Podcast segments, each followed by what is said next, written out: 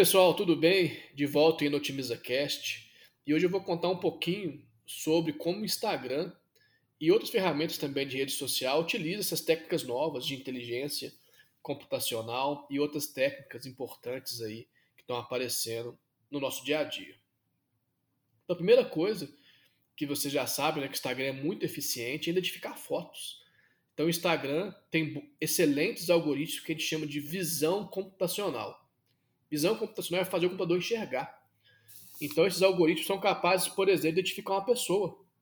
Então, quando você vai lá e você ele consegue reconhecer quem é aquela pessoa que está na foto, né?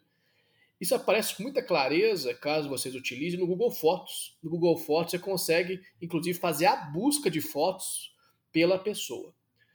Mas no Instagram também, se você chegar lá e colocar, por exemplo, gato, o Instagram vai conseguir achar para você diversas fotos de gato, que eles têm algoritmos possantes o suficiente para realizar isso. Isso é muito curioso, que quando eu estava no meu doutorado, eu comecei meu doutorado em 2003, então já se vão aí 19 anos, né, quase 20 anos que eu comecei meu doutorado, e eu trabalhei com imagem, e uma das imagens que eu trabalhava era imagem de gato. Então, na época, a gente tinha poucas acesso a fotos digitais, então a gente tinha cinco fotos digitais dos gatos e fazia técnicas para poder fazer aquela foto virar de ângulo, mudar a sombra, mudar o tamanho do gato, encolher. Tinha técnicas para fazer isso, que eu estudava na época. Então a gente pegava essas cinco fotos de gato e transformava em 150 fotos. Algo muito interessante. Hoje, se você colocar hashtag Instacat, você tem 30 milhões de fotos de gato para você usar no seu algoritmo de aprendizado. Isso é um ponto muito curioso, que é quando de fato o mundo começou a ter as técnicas de Big Data. Porque de onde vem Big Data? É que você tem muito dado. Então a gente sai de um modelo que no começo dos anos 2000 a gente tinha aí dezenas ou centenas de dados, para um momento que hoje nós temos que ser capazes de tratar 30 milhões de dados. A pergunta mudou. Enquanto no primeiro momento eu tinha que ser capaz de aprender coisas que eu nunca vi, porque a gente não teve acesso a nenhuma amostra significativa dos gatos do mundo, Hoje você vai ter muitas fotos de gato, vai ver várias raças em vários cenários, em vários lugares, mas passa a ter um desafio computacional. Como que eu processo 30 milhões de fotos ou mais de gato ao mesmo tempo?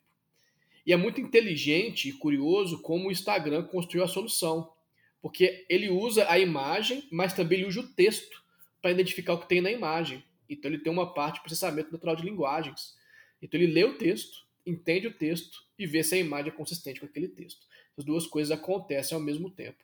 Então o Instagram tem as técnicas que vão considerar o processamento da imagem, entender o conteúdo da foto e também vai considerar entender o texto. Então ele lê as duas coisas e vê se as duas coisas estão consistentes. E a mesma técnica, de maneira mais simplificada, que o Google utiliza para ver se o site tem a informação que você procura.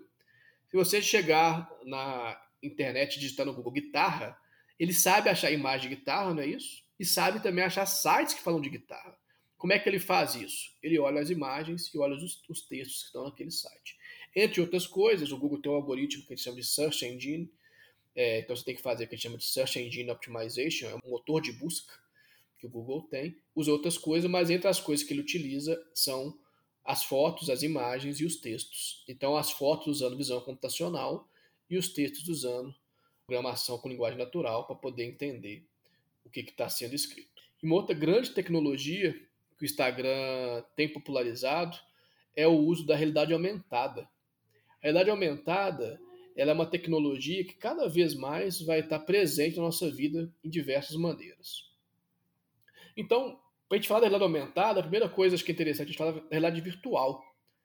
A realidade virtual é como o The Sims. É um jogo, por exemplo, é um ambiente onde tudo que você tem contato, ele é digital, é tudo virtual. É, não existe nada no ambiente físico. Né? O ambiente físico, a princípio, a gente chama da realidade real, é o que a gente está vivendo. Quando a gente mistura a realidade virtual, o digital com a realidade que a gente está vendo, a gente chama de realidade aumentada.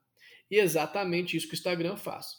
Então, no momento que você coloca, por exemplo, uma orelhinha de coelho na sua foto, está misturando a sua foto, com a imagem real, em movimento, então um vídeo, com esse digital. Esse digital é realidade aumentada.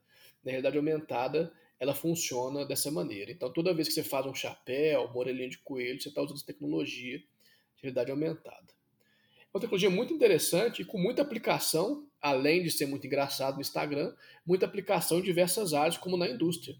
Então, por exemplo, na indústria, você pode usar a realidade aumentada para trazer informações em tempo reais relevantes para o equipamento.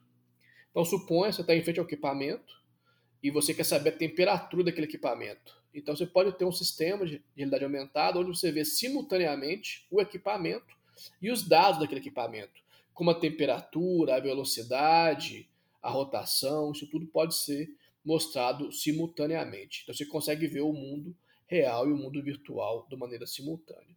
Uma outra coisa que as pessoas têm feito muito, estudado, e alguns casos já têm isso, é você conseguir plotar o seu mapa de direções na estrada real. Então você está vendo a estrada, então você está no seu carro olhando, e no para-brisa vai ter siga essa faixa, em cima da faixa, não descolada. Então, a gente, quando a gente olha o Waze, por exemplo, o Waze é um mapa, você tem que interpretar o mapa para ver em qual faixa você vai virar. Com a realidade aumentada, você vai projetar naquela faixa onde é o seu caminho. Então, é uma tecnologia aí com muito impacto para todos no futuro. É isso. Agradeço a todos aí e até a próxima.